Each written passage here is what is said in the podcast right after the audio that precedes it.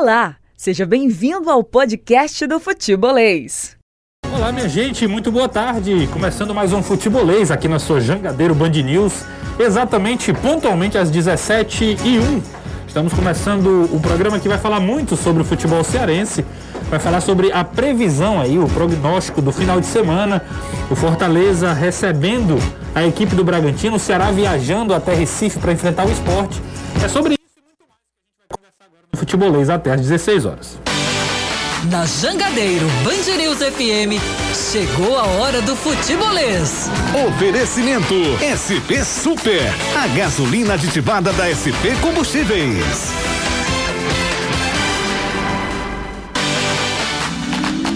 E quando eu falar às 16 horas, entenda-se 18 horas, né? Nós vamos ter uma hora falando sobre o futebol cearense e hoje a gente começa falando sobre os anúncios que o Ceará fez durante o dia. Anunciou um jogador pela manhã, agora há pouco, alguns minutos atrás, anunciou também a chegada de mais um reforço oficialmente. Não é isso mesmo, Danilão? Danilo. Oi. É isso, daqui a pouco a gente fala sobre os anúncios do Ceará, né? Hoje nós tivemos aí a chegada do Eric e também do jogador aí. É isso, Renato. Anúncios aí da equipe do Ceará, né? O Eric como anunciado oficial da equipe alvinegra, né? O primeiro desses dois anúncios e a direção do clube eh, se preparando aí também para que eh, o Ayrton esteja regularizado, né? Uma busca aí da regularização. Um abraço pro pessoal, ótima tarde para todos. Estou chegando agora depois eh, de mais um dia de coletivas presenciais na equipe do Ceará, aonde o Richard concedeu entrevista coletiva e, e aquela questão em relação aos jogadores que estão sendo apresentados. Ayrton, se saísse no vídeo hoje, ainda teria condição de jogar no domingo. Parece que a coisa ainda não está sendo levada para esse caminho, mas nós já vimos ele participar do treino desta tarde no Vovozão. Quanto ao Eric e transferência internacional, só no dia 2 é que ele poderá ser regularizado, 2 de agosto, e se ficar regularizado a partir daí, deve fazer sua estreia no dia 8, quando o Ceará joga diante da equipe do Atlético Goianiense. É isso, dois jogadores anunciados pela equipe alvinegra, Eric e Ayrton, dois atacantes de lado, como prometido. Ainda vem mais, vem mais contratações, provavelmente um lateral direito, né? O Ceará estuda essa possibilidade de acordo com o mercado. Daqui a pouco o Danilo também vai falar sobre as especulações em cima desse nome, né? O, o, Danilo brinca todo dia aqui sobre as fake news do Ceará, todo dia que surgem aqui. Daqui a pouco a gente conversa um pouquinho sobre isso, porque do outro lado tem o Fortaleza que se prepara para esse confronto contra a equipe do Bragantino, dos principais, uma das principais equipes desse Campeonato Brasileiro, que está sem seu principal jogador, Claudinho está servindo a seleção brasileira. Vem aí o tricolor de aço com algumas ausências para enfrentar o Braga. Boa tarde, Anderson. Boa tarde, Renato. Boa tarde, Caio. Boa tarde, Danilo. Amigo ligado aqui no Futebolês. Exatamente. Alguns desfalques. O time não conta com o Tite, não conta também com o David. O Felipe Alves é dúvida. O Wellington Paulista também. O clube divulgou algumas fotos durante a semana dos trabalhos que vêm sendo realizados e a gente não observou nenhum dos dois. Então, se eles não tiverem condição, mais uma vez o Marcelo Boeck vai no gol do Fortaleza e aí no ataque tem a opção do Igor Torres para fazer a dupla com o Robson. Isso se ele não quiser fazer nenhuma modificação. A maior dúvida vai ficar realmente em relação à zaga. Quem é que vai entrar no lugar do Tite? Tem Jackson, tem Quinteiro, tem o próprio Matheus Jussa, que disse jogar improvisado na posição, não tem problema em relação a isso. Vamos esperar para saber quais as escolhas do técnico tricolor para este jogo envolvendo entre Fortaleza e Bragantino, os times que nunca empataram. Em sete jogos, quatro vitórias do Braga, três do tricolor. E é isso mesmo. Uma das outras curiosidades desse confronto aí é que é o duelo dos melhores ataques da competição também, né? Fortaleza e Bragantino são aí dois ataques muito poderosos. O Fortaleza tem 20 gols na competição. O Bragantino o lidera esse quesito com 24 gols. Promessa de um jogo bastante movimentado, com muita ofensividade.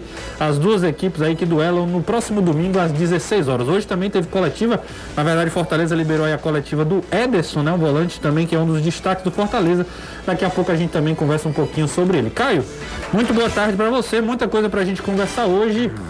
Boa tarde aí pra nós, né? Boa tarde, Renato. O chefe tá escutando, não, né? Não, acho que não. Inclusive, mandar melhoras aí, né? Tava um pouquinho. É.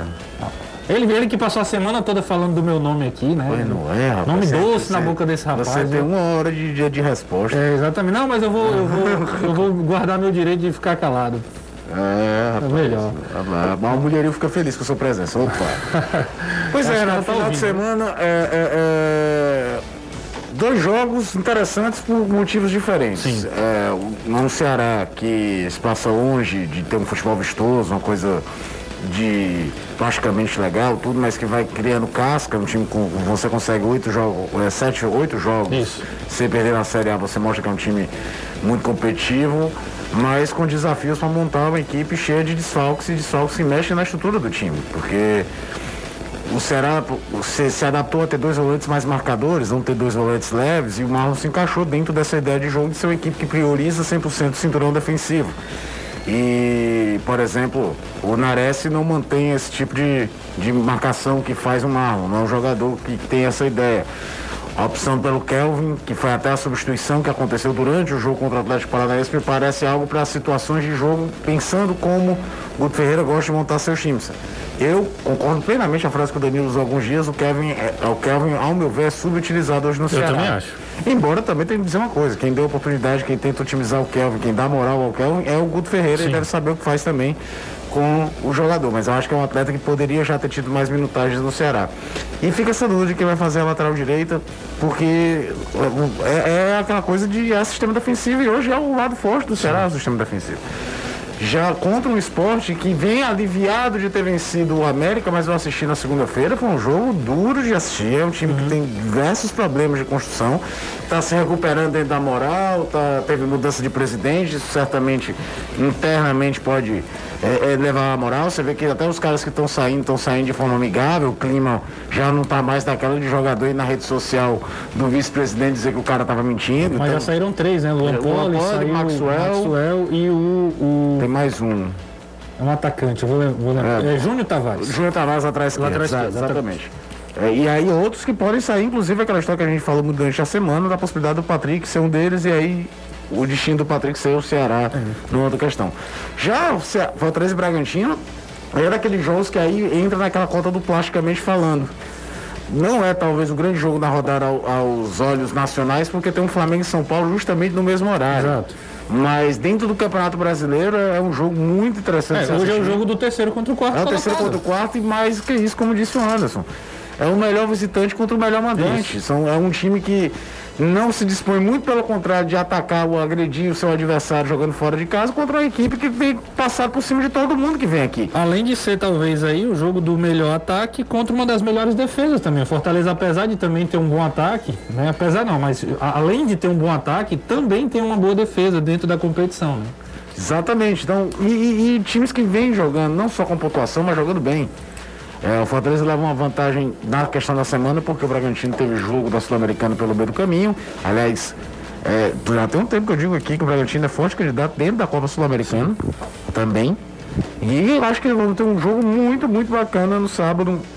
Aí na ideia de plasticamente de ser dois times que gostam de agredir o adversário, times que gostam de ficar com a bola, e aí é uma disputa diferente, porque é, são duas equipes que se sentem melhor controlando o jogo pela posse de bola.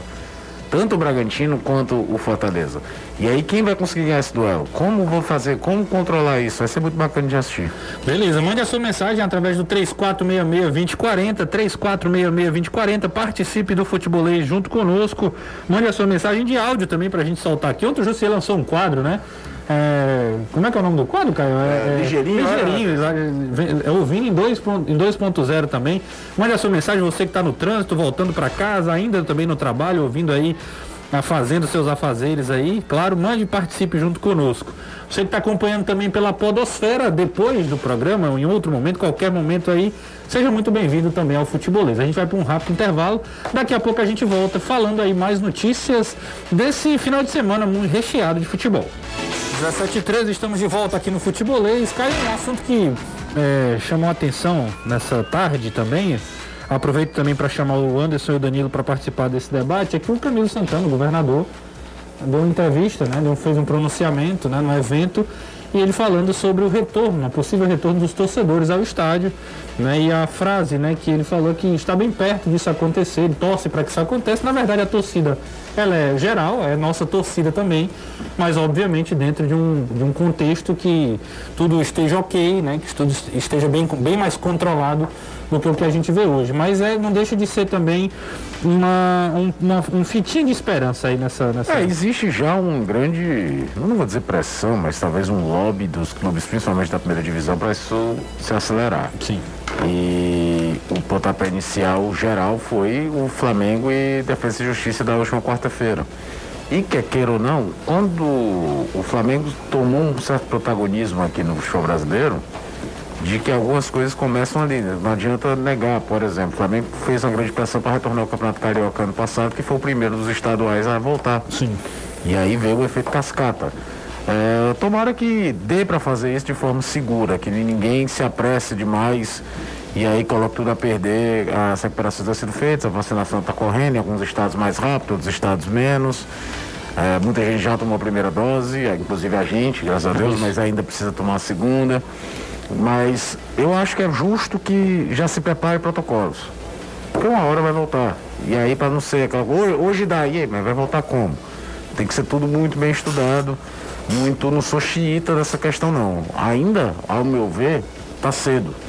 Mas preparar protocolo para quando puder.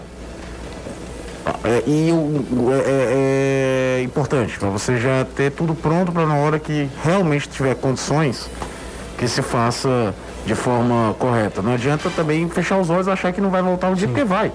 E tem outra, vai, daqui a pouco começa uma temporada na Europa. E aí certamente alguns protocolos já de lá é, serão adotados aqui de forma.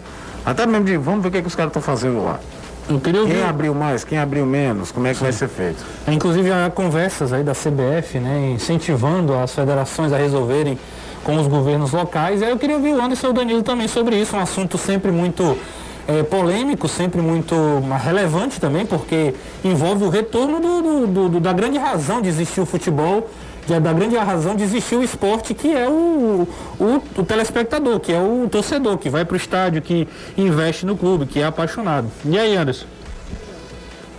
Eu, particularmente, eu sou contra. Não é hora de voltar ao torcedor agora. A gente ainda tem uma variante nova que está circulando aí no mundo. A Austrália, a gente já viu o que é que está acontecendo. A Austrália havia já liberado tudo, já havia liberado toda a população para voltar ao normal e teve que outra vez restringir a circulação de pessoas. Isso porque a variante está circulando por lá e é uma variante mais perigosa do que essas outras que existiram. Então tá tudo voltando ao lockdown lá na Austrália. O povo está reclamando bastante, então só para ficar nesse vai e volta, vai e volta, vai e volta, se é para evitar que a gente tenha de novo hospitais lotados, toda aquela confusão que a gente já viveu e já passou, não custa nada esperar começar 2022.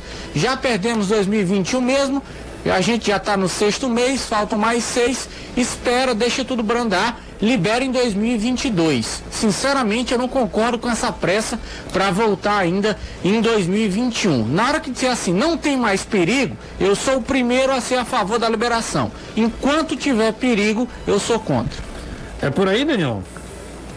Eu fico no meio termo, sabe? Concordo com o que o Anderson fala e com o receio que ele tem, mas concordo também com o que o Caio falou, porque o que ele disse não foi vamos voltar, mas é sim que se procurem os protocolos corretos para que esse retorno aconteça. Eu concordo com o Anderson, acho que isso não é uma coisa para agora. Exato, agora não. Sim. Eu, eu, acho Exato. que não é errado agora é o protocolo tem que ser feito, né, cara? Exatamente. Eu acho que não é errado é você se planejar. Sim. Exato.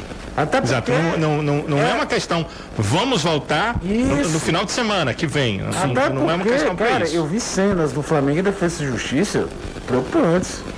Ah, não pode, não pode cair Ah, na tem pro- eu vou te dar um exemplo, que aí como é que vai controlar? Tem protocolo dentro do estádio, certo? Sim. Você separa em setores, pessoas que estão juntas. Nem sei, porque tinha uma polêmica, nem vi como é que terminou, que a priori eu pedi os testes de PCR e, e comprovante de vacina e parece que nem se pediu. É, acho que não pediram. E aí é uma, uma temeridade. Uma temeridade. Não, não adianta ter o protocolo também se você não cumpre, né? É, é, tem que. Só que assim, Mané Garrincha, 60 mil era o que? 10 mil pessoas, 15 mil pessoas no jogo? Como é que tu controla o entorno? Hum, difícil. né? E aí alguém vai falar, cara, mas os ônibus estão lotados. Estão, só que o cara não tá dentro do ônibus por opção. Ele tá indo garantir o ganha-pão dele. Você vai para um jogo de futebol por opção. Então é, é, é uma questão. Eu não acho errado você tentar se planejar. Tentar ver, é, é observar bem o que, é que tem sido feito nos outros locais.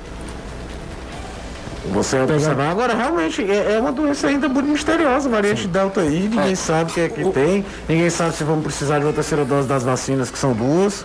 O que preocupa é isso, né? O que preocupa é não ter a certeza de que você está controlando bem todas as coisas. Terminou, Danilo? Era isso mesmo? É, só para concluir o meu ponto de vista, é, Federação e Ceará mandaram né, representantes para esse jogo, que vocês citaram a partida do Flamengo lá no Mané Garrincha. E eles anotaram alguns protocolos, até onde eu soube, divididos com ah, pe- pessoas do departamento médico do Ceará, por exemplo.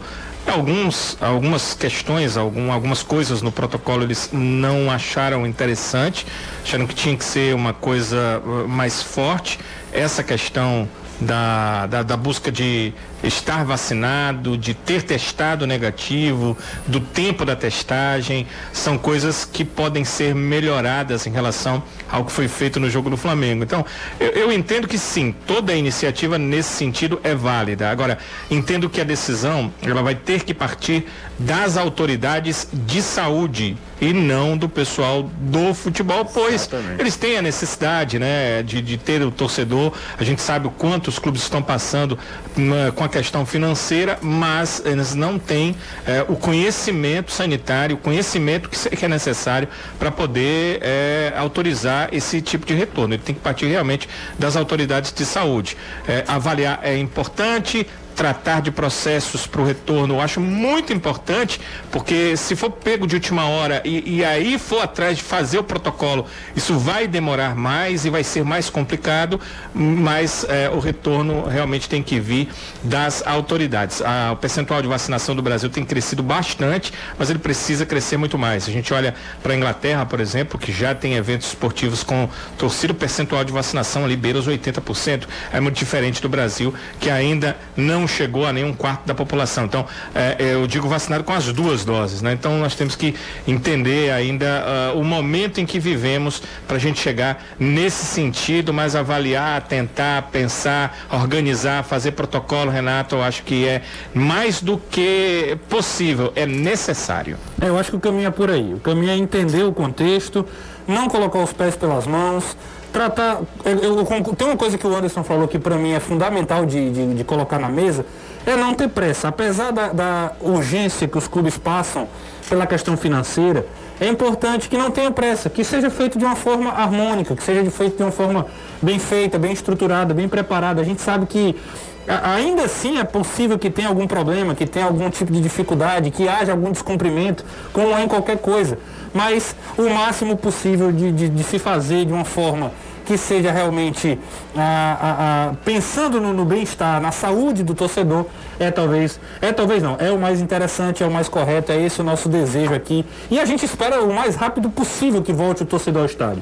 O mais rápido possível dentro de A tudo gente isso. estava comentando hoje, A gente vendo a a gente- da Olimpíada. Vazio olha, o estádio. estádio vazio. A um gente vendo a Eurocopa com torcida no É, estádio. mas, por exemplo, a Eurocopa. Maravilhoso, assim, pra- espetacular. Eurocopa. A Inglaterra teve um- uma porcentagem de vacinação alta.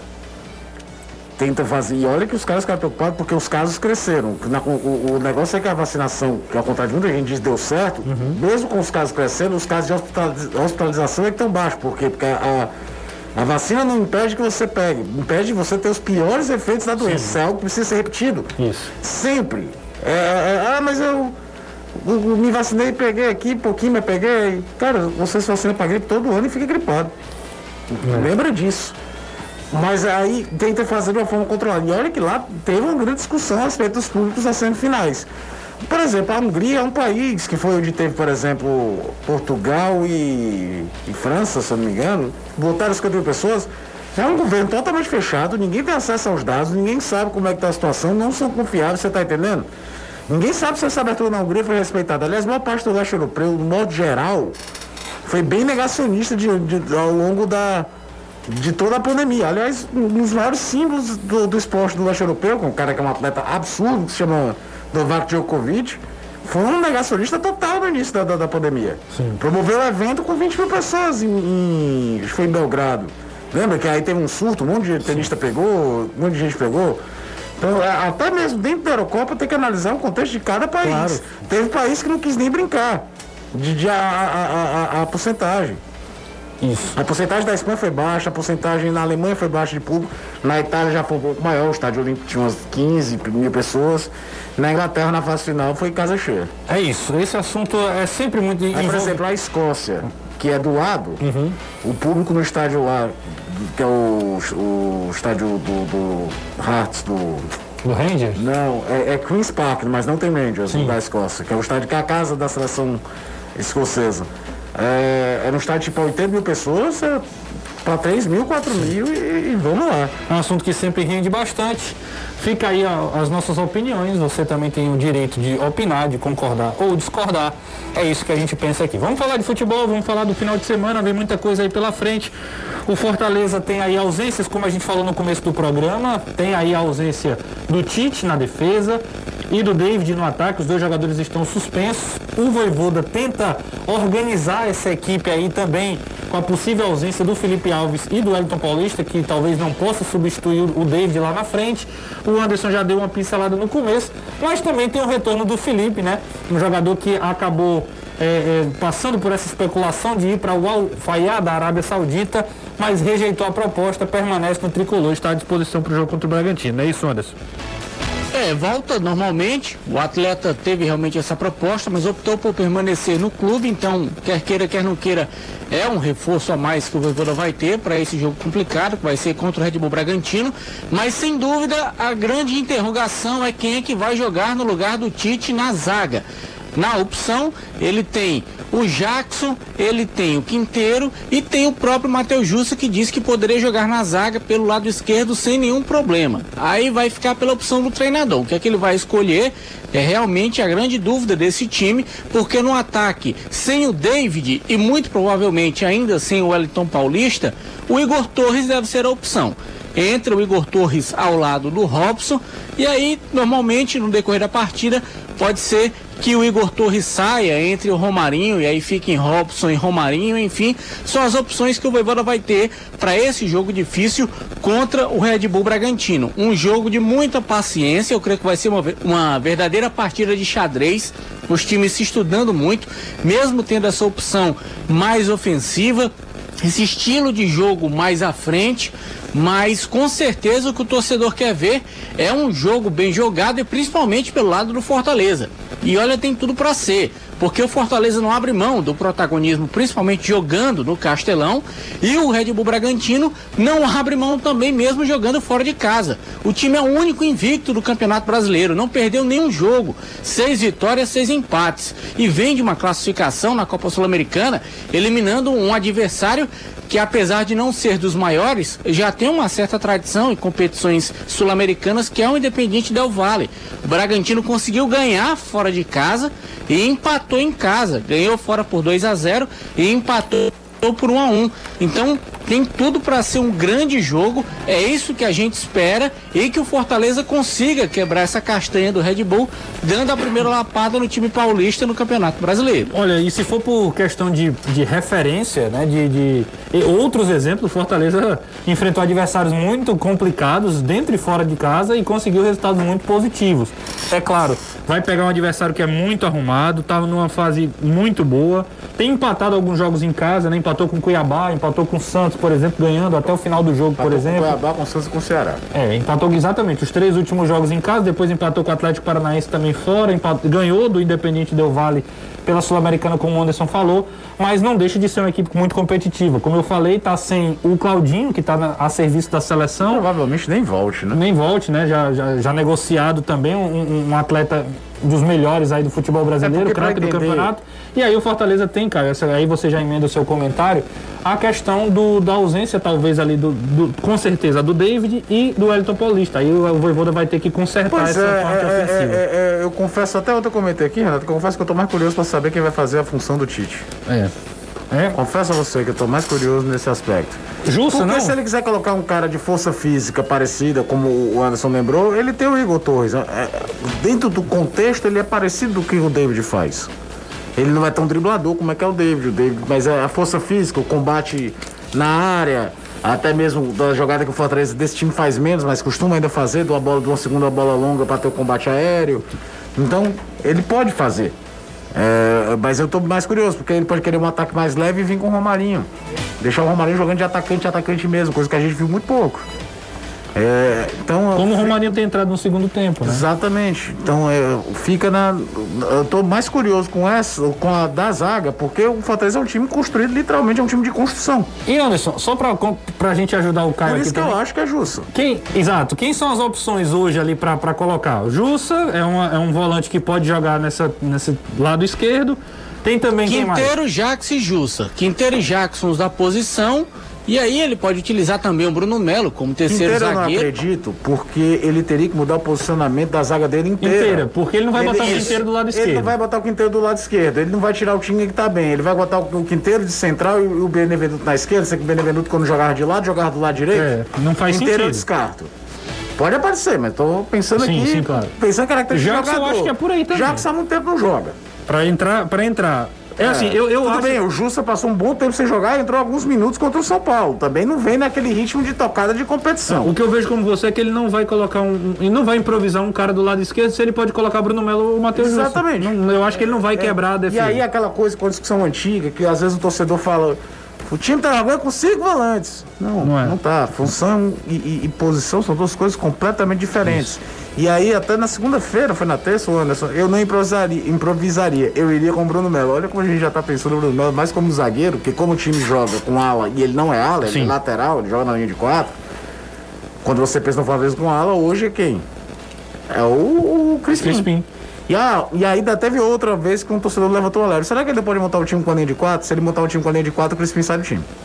Porque o Crispim não vai jogar de destro jogando de lateral, lateral, na Não tem linha de 4, perigo. ele não vai jogar. Mas vou te dizer, não acho nem que o Crispim sairia do time hoje. Ele não Ele mudaria. poderia vir jogar de central É, e sair o Matheus isso, Vargas. talvez- ok, talvez ok, isso. Uhum. Poderia.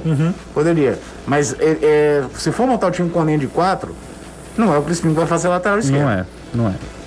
Não, Não vai. tem perigo, não não é. vai, não vai. E, e só pra, só pra Por mais que ele tenha a facilidade, ele já mostrou que ele é um cara disciplinado taticamente, que quando o Fortaleza recua momentos do jogo, Uhum. ele fecha a linha de 5 lá embaixo como lateral. Mas eu tô falando que sair do Claro, jogo claro. como não vai. sistema, né? O- e quem perdeu espaço no Fortaleza com, esse, com essa mudança toda foi o Carlinhos, né? O Bruno Melo ainda tem a opção de ser Mas recuado. o ali. Carlinhos, dar- mas o, o Carlinhos, curiosamente, o Carlinhos tem mais características de ala por necessidade do que o Bruno Melo. É, mas é incrível como às Tanto vezes é ele tira o Crispim, lembrar- coloca um outro meia, coloca um É, já botou o Luiz Henrique, Luiz Henrique. Mas, é, é- mas ele já teve jogo que entrou o Carlinhos. É, quando é um, um estilo mais assim, talvez Já teve jogo que entrou o Carlinhos. recompor um pouco mais. Mas assim, tanto é que o Carlinhos, quando o Anderson e o Chamusca que gostavam de jogar com dois externos, o- Carlinhos entrou muito mais como ponta do que como lateral, aqueles dois. E hoje no Futebolês, da- nas redes sociais, você pode até acompanhar aí o Instagram também. Nós relembramos um gol do Wellington Paulista, né? O, gol, o primeiro gol da vitória por 3 a 0 no Brasileiro de 2020, ainda com o técnico Rogério Senna, um gol que ele faz ali. um- um- o Felipe Alves quebra, alguém desvia no meio de campo, sobra para ele, ele de primeira já manda por cima do goleiro. Um, uma memória aí pro torcedor do Fortaleza é, trazer boas, boas vibrações aí pro jogo de domingo. Um jogo importantíssimo às 16 horas, com transmissão da Jangadeiro Band News a partir das 15h30. Jussier Cunha, eu estarei ao lado dele também, e Anderson Azevedo. A gente fala também agora sobre o Alvinegro de Porangabuçu. Danilo esteve hoje também acompanhando o último treinamento na capital cearense. O Ceará que embarca para Recife amanhã. Na verdade, Danilo, nem sei se é o último, não sei se o Ceará treina amanhã de manhã, depois viaja, você pode confirmar isso. Mas Não, queria... ele treina tarde lá. Ele já treina em Recife, Tre né? Treina em Recife, é. Isso. E aí você falar um pouquinho desse treinamento que você acompanhou um pedaço lá daquilo que pode acompanhar e também falar dessa chegada dos novos reforços, o Ayrton também já treinando, já batendo bola com jogadores, já temos imagens inclusive do Danilo e também do Ayrton lá no Emporangabuçu, você pode acompanhar também no nosso Instagram.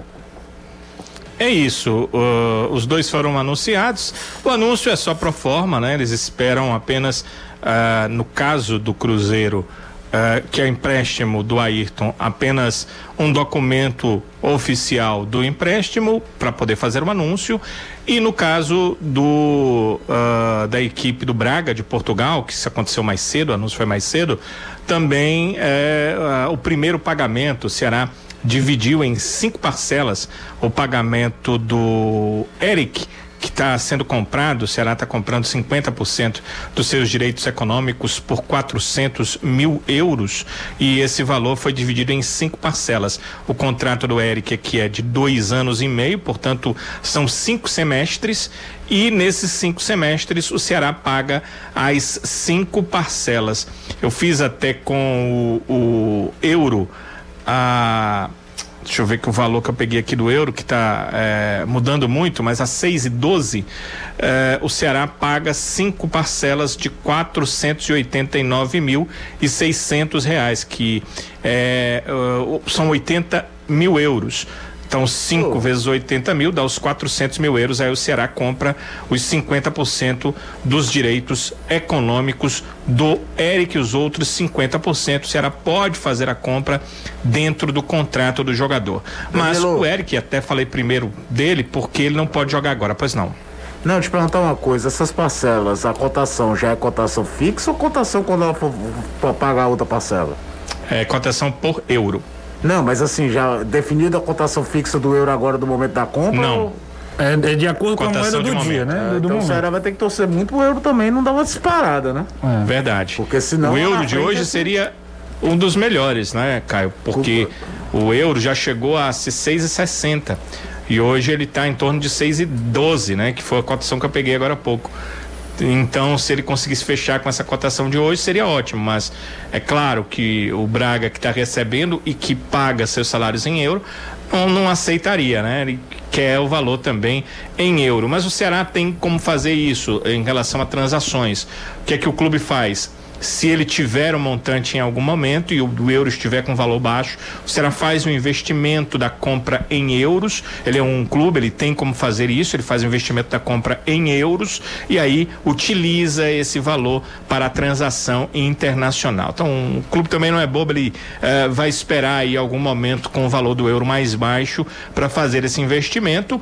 Ele pode antecipar essas parcelas se ele achar um valor do euro mais propício propício, a antecipação não tem nenhum tipo de problema e eh, são cinco parcelas nos cinco semestres. Portanto, nesse segundo semestre de 2021, a primeira parcela, que já foi paga para a liberação do jogador, e aí as outras parcelas que acontecem eh, no primeiro e segundo semestre de 2022, primeiro e segundo semestre de 2023, quando termina o contrato do Eric com a equipe do Ceará. Nesse período, o Ceará também tem direito da compra da outra metade dos direitos econômicos do Eric, se quiser fazer essa compra, então tem até eh, o final do contrato para comprar os outros 50%. É importante dizer que isso aconteceu na, na, na, negociação com o Saulo Mineiro e facilitou a situação para o Ceará, né? Porque quando ele foi vender o jogador, ele já tinha 70% dos direitos econômicos do Saulo, pois ele deixou em contrato a possibilidade de comprar, comprou 35 de cara,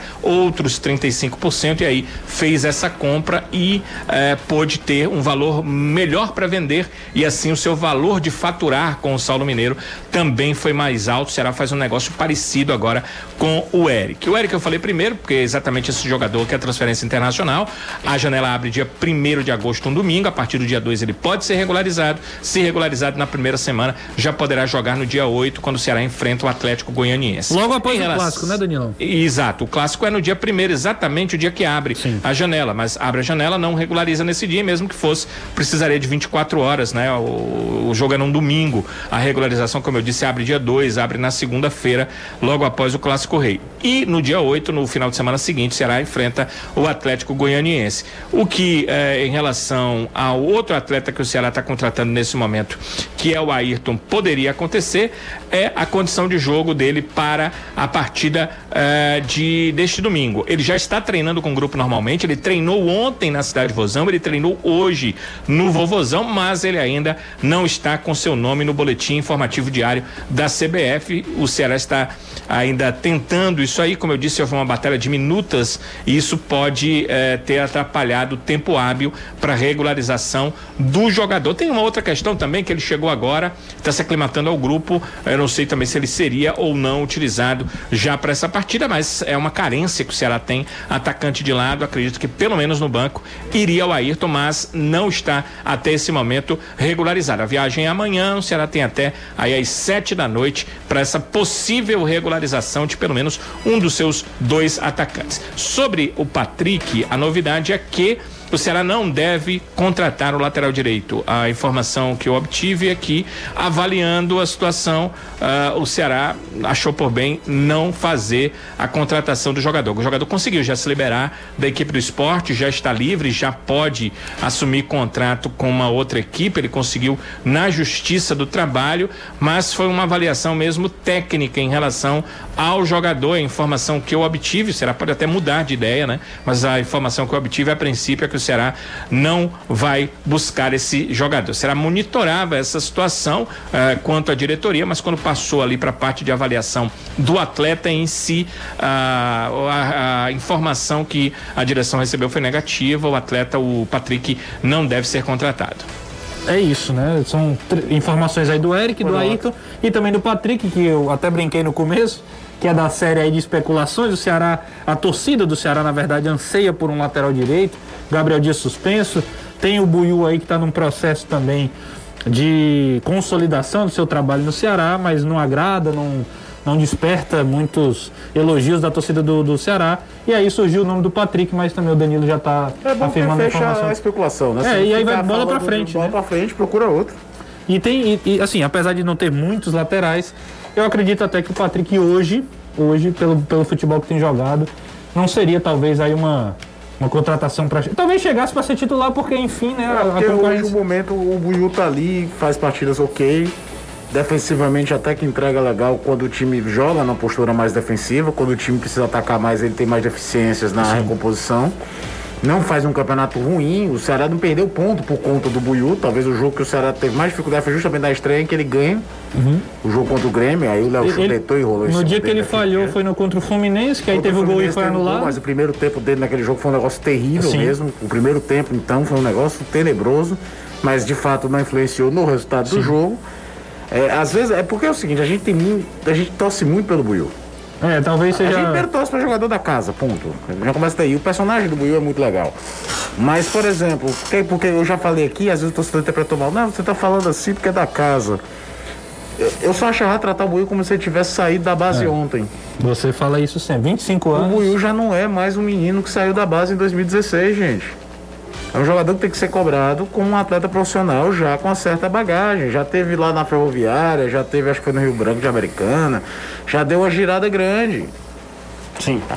então, é, não, não, não, você não pode ter o grau de, de cobrança com o Buiu é, como você tem, sei lá, com o. Acho que o próprio Gabriel. Giovanni.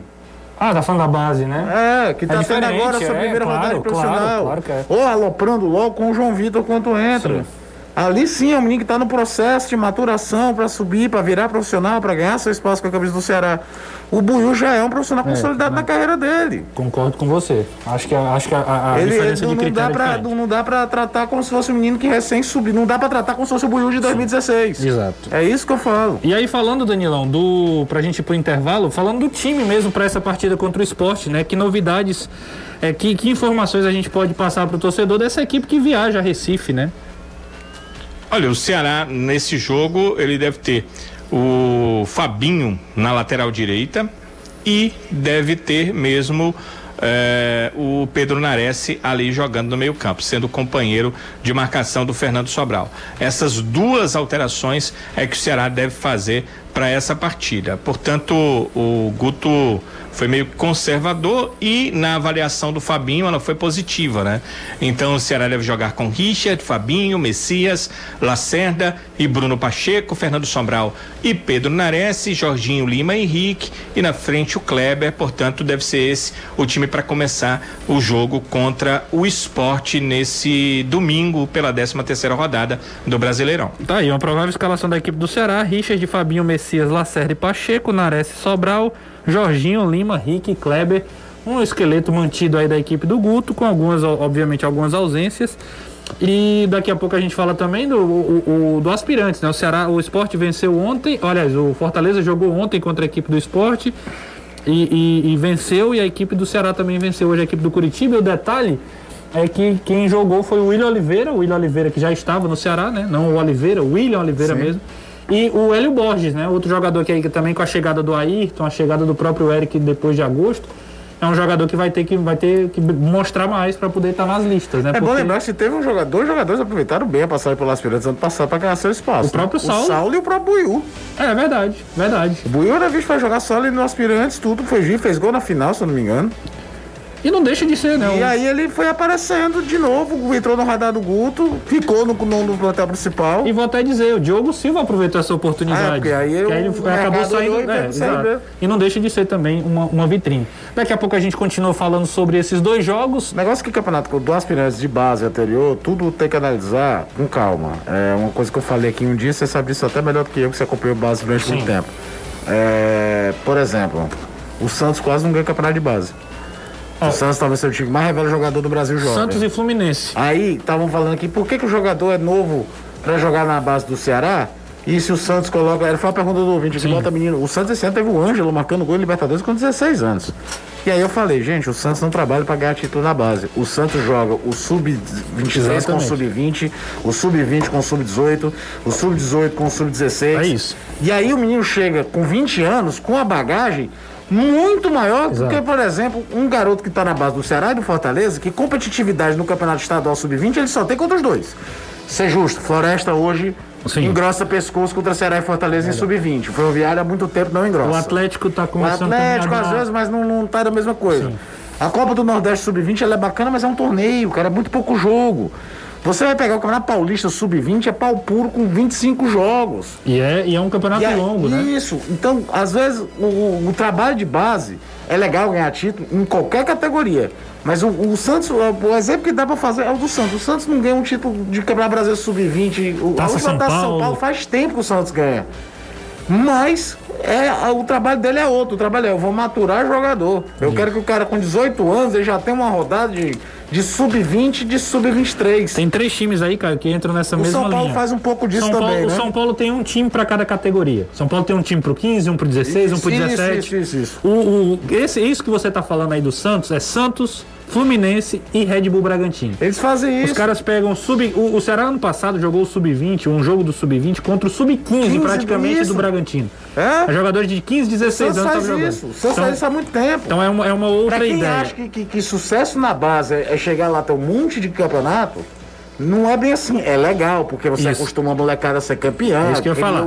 Isso não quer dizer que o título não seja importante, é, que não seja almejado. Mas... Fortaleza faz uma excelente campanha mas, por, por, exemplo, durante anos, o maior campeonato da São Paulo é o Corinthians. Isso.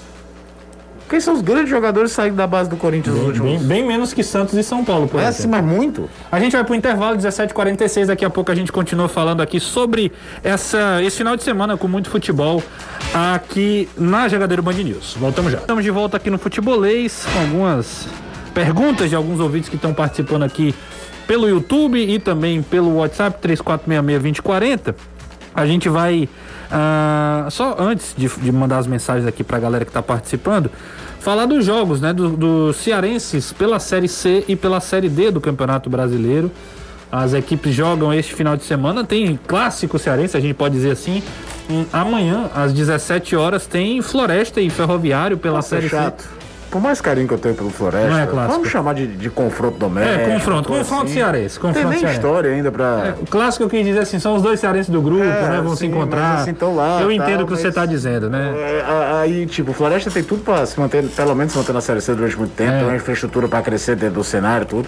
Mas tem que engrossar muito o pescoço pra É. se chamar de clássico um jogo do Floresta contra o Ferroviário. É, você falou que ia ser chato, foi um pouquinho chato. Porque na verdade, assim, a ideia do clássico é só dizer que são cearenses mesmo, mas, mas assim- eu entendo que a história. É- Calma, Não sei né? quantos Calma. anos de diferença. É, calma, Nove títulos de campeonato cearense na O frente. Ferroviário que é o líder da Série C, com 14 pontos, e o Floresta que é o oitavo com 9, né? O Floresta que tá Agora, aí é um brigando ali grupo pra sair. louco.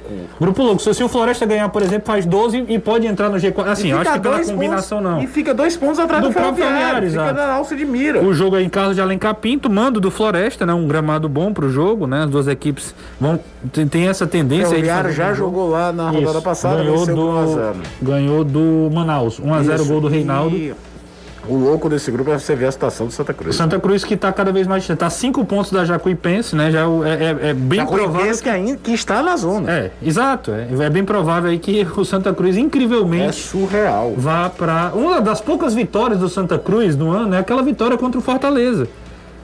Uhum. Pelo, pelo, pela Copa do Nordeste, aquele aquele aquele jogo 1 a 0 aqui. Foi, foi que o um goleiro negócio o goleiro pegou tudo e mais um pouco aquele jogo lá maluco que o Santa Cruz acabou ganhando a última a única derrota do Fortaleza, se eu não estou enganado, na Copa do Nordeste. Tem esse jogo e também tem jogos pela Série D do Campeonato Brasileiro.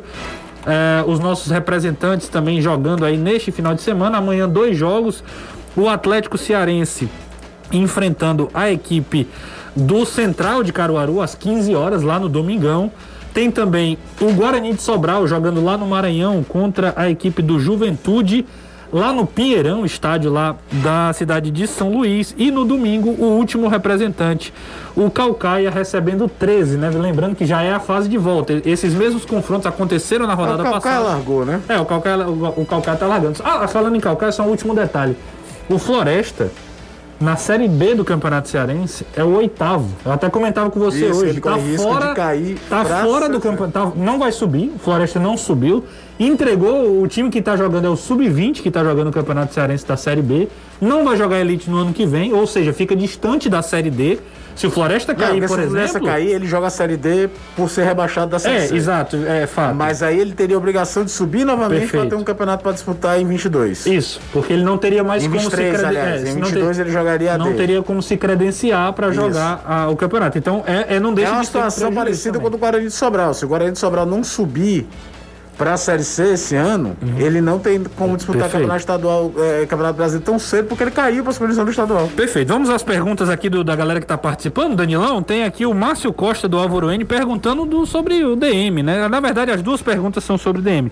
Luiz Otávio e João Ricardo, né? Se tiver mais alguém, você pode atualizar também. Mas como é que tá a situação do Luiz Otávio? Hein? O Lacerda ocupou a vaga, mas o Luiz Otávio, um dos melhores jogadores da equipe Alvinegro, tá fazendo falta, né? É, os dois já estão fora do departamento médico do Ceará. Já estão treinando normalmente. Inclusive, acompanhei dois treinos essa semana, quer dizer, acompanhei 10 minutos iniciais de aquecimento dos treinos. Os dois atletas estão participando com o grupo normal. Isso, então, é, então em breve os dois podem já ser relacionados. Isso, deve relacionados ser ao- alguma questão física, né? Alguma questão ali de ritmo, é, que hoje há a, a ciência nisso, né? Na fisiologia. Hum, talvez isso tenha, ah, talvez haja alguma informação nesse sentido para o treinador, mas é, departamento médico, questão clínica, isso daí eles já não estão mais. É, é assim, eu acho que, a- que a- a- o Lacerda, nesse período, talvez tenha sido a melhor fase dele com a camisa do Ceará. Né? Foi um processo muito grande de maturação, uma pressão absurda, fez gols importantes. Mas Luiz Otávio e Messias não tem como não ser a zaga titular, né, Caio? Não, você, é você não tem como imaginar que o Lacerda vai ficar titular e o Luiz Otávio no banco. Não, não, não. Na hora que o Luiz Otávio tiver É ele, né? minimamente ok, é ele. Não tem nem o que falar. O Luiz Otávio é mais do que um zagueiro Ceará. É, exato. Pronto, é, eu acho que essa, essa é uma, é uma boa mais do que um definição. zagueiro. Você não, você não ganha só um zagueiro, você ganha um, um líder É o dentro do campo, capitão, o capitão é, do é time. presença, não, não, não se Não. discute muito isso não. Não tenha dúvida. Anderson, para você agora, eu falei do Márcio Costa, tem também o Pedro Alencar, lá do Montese, ele está perguntando sobre o Felipe Alves, né? Que a gente já, tem, já tinha comentado no começo. Jogador que teve um problema na partida contra o Corinthians, acabou sendo substituído e também acaba se tornando dúvida aí para a partida contra o Bragantino ainda, né? É sim, uma fisgada na coxa que ele sentiu e aí a gente não sabe se ele vai ou não para o jogo, porque não há previsão nenhuma de retorno, nem dele, nem do Wellington Paulista. O departamento médico não divulga mais nada sobre tempo de recuperação, só diz que o atleta está lesionado. E pelas fotos que a gente viu dos trabalhos durante a semana, não vimos Felipe Alves e não vimos também o Wellington Paulista. Então, seguem sendo dúvidas para a gente. Claro que dentro do clube já sabem se eles têm ou não condição de jogo para enfrentar o Bragantino. E na hora que vocês estavam falando do aspirantes, Fortaleza ganhou ontem, mas foi da Ponte Preta, fora de casa. Ah, verdade, antes, verdade. Ponte Preta. É, que o gol do Gol de virada, né? Isso, gol de novo, né? isso, eu confundi aqui, mas é exatamente a Ponte Preta. Fortaleza invicto na competição, se eu não me engano, são seis vitórias. Uma campanha muito boa. O, o, o aspirante do Fortaleza tem o Anderson, o Klinsmann, dois jogadores que vieram Do ali Atlético. do, do Atlético. Tem, tem O Edson e Coutinho, os gols de ontem. pronto, o Coutinho Coutinho, é um o jogador que eu- tava, eu jogou Copa do Nordeste. Gostaria de ter ano. visto mais vezes no time de cima. É, acabou perdendo um pouco de espaço naturalmente aí pelo. Até porque como 9-9, ele é muito. É ele e o Elton Paulista, cara. Isso, é, O nove- Igor Torres é um 9 que joga de lado. O David faz um falso 9, o Robson também, mas o, o Coutinho é um camisa 9. O, o Danilo falou a provável escalação da equipe do Ceará, né? Já, já até um pouco mais encaminhada, mas a gente conseguiria também dar um chute, Anderson.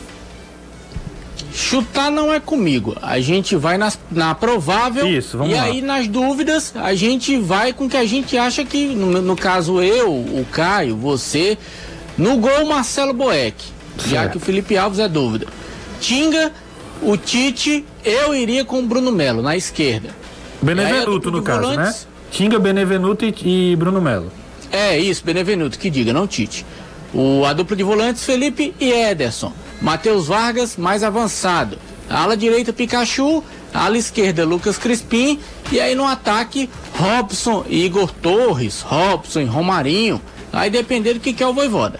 É curioso que a gente, até por conta da característica da posição de origem, faz, fala, e eu já falei isso também, do Matheus Vargas mais avançado.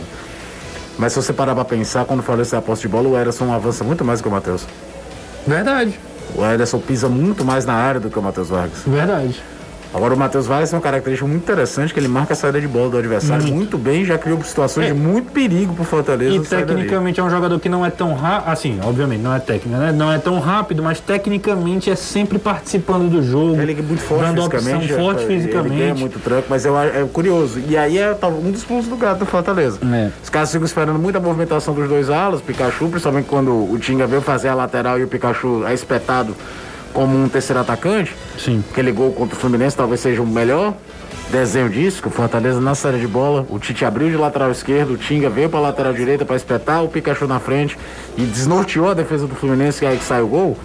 É, mas o, o movimento de aproximação do Ederson para dentro da área como elemento de surpresa, ele é muito mais frequente do que o do, do Matheus Vargas. Ele é um dos, dos principais jogadores da equipe. Eu, se eu tivesse que chutar aqui, e é chute mesmo, não é nem chute, na verdade, é preferência. Se eu tivesse que escolher, eu, eu iria de Matheus Jussa na, pela, pelo lado esquerdo e iria com o Romarinho. Iria com a substituição que o Voivoda faz no segundo tempo, que é Ah. colocar o Romarinho Eu tenho ou uma- no lugar do David ou no É, lugar eu, do eu Robson. iria com o Jussa. Eu iria com o Jussa. Do, do, do- do ataque eu realmente não tenho opinião 100% formada, não. Entendi. E você, Anderson? Bruno Melo, já falei. Ah, tá, tá, beleza. É porque eu, eu imaginei que você tivesse. É, talvez falando mais de possibilidades do que de, de gosto, mas agora eu entendi. Bruno Melo e você falou Igor Torres, né? Sim, Igor Torres e Robson. Beleza. Igor Torres e Robson aí. é, obviamente a gente aqui tá só, nesse caso aqui, está só conjecturando, né? As outras posições um, um pouco mais provável, essas aí que a gente tem a- alguma, alguma dúvida aí pela frente, né? No, no final de semana, só lembrando aí os jogos, no domingo tem ah, às 16 horas. Transmissão da Jangadeiro Band News com cobertura completa das redes sociais, tem transmissão no YouTube, também no Facebook.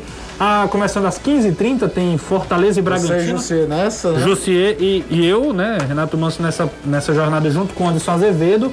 E às 20h30 o jogo, 20 horas começando a transmissão. César Luiz, Caio Costa e Danilo Queiroz trazendo todas as informações de esporte Ceará, direto da Ilha do Retiro também. Jogo movimentadíssimo. O Ceará, eu estava vendo aqui a tabela, o Ceará tem 18 pontos.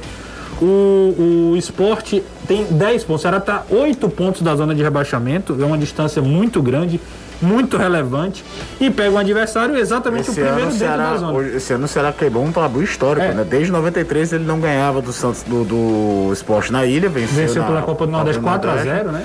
Mas não ganha Campeonato Brasileiro. Isso. Então tem aí uma.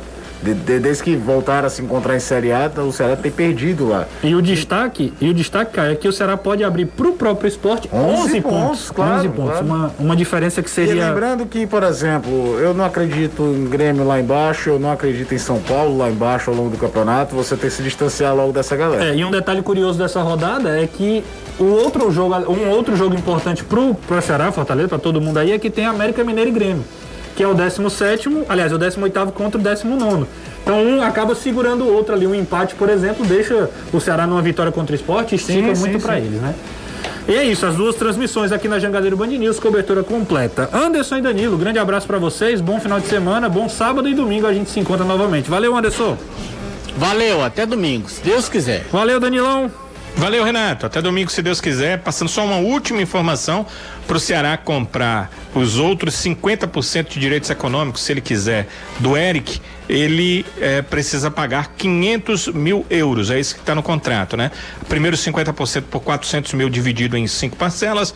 Os outros 50% o Ceará compra, se quiser, por 500 mil euros. Hoje seriam 3 milhões e 60 mil reais. Um abraço, pessoal. Ótima noite, bom final de semana. Domingo estaremos juntos para Esporte e Ceará, se Deus quiser. Excelente, excelente aí um valor. Caião, bom final de semana, bom Valeu, sábado e valeu. domingo nós estamos aqui. Domingo tamo junto. Valeu, pessoal. Você fica agora com o É da Coisa, o Reinaldo Azevedo, como diz Lucier, fumando numa quenga. Beleza? A gente se encontra no próximo domingo, trazendo todas as informações dos jogos dos cearenses pelo Campeonato Brasileiro. Até mais. Você ouviu o podcast do Futebolês. Siga a gente nas redes sociais com arroba soufutebolês no Instagram, Facebook, Twitter e YouTube.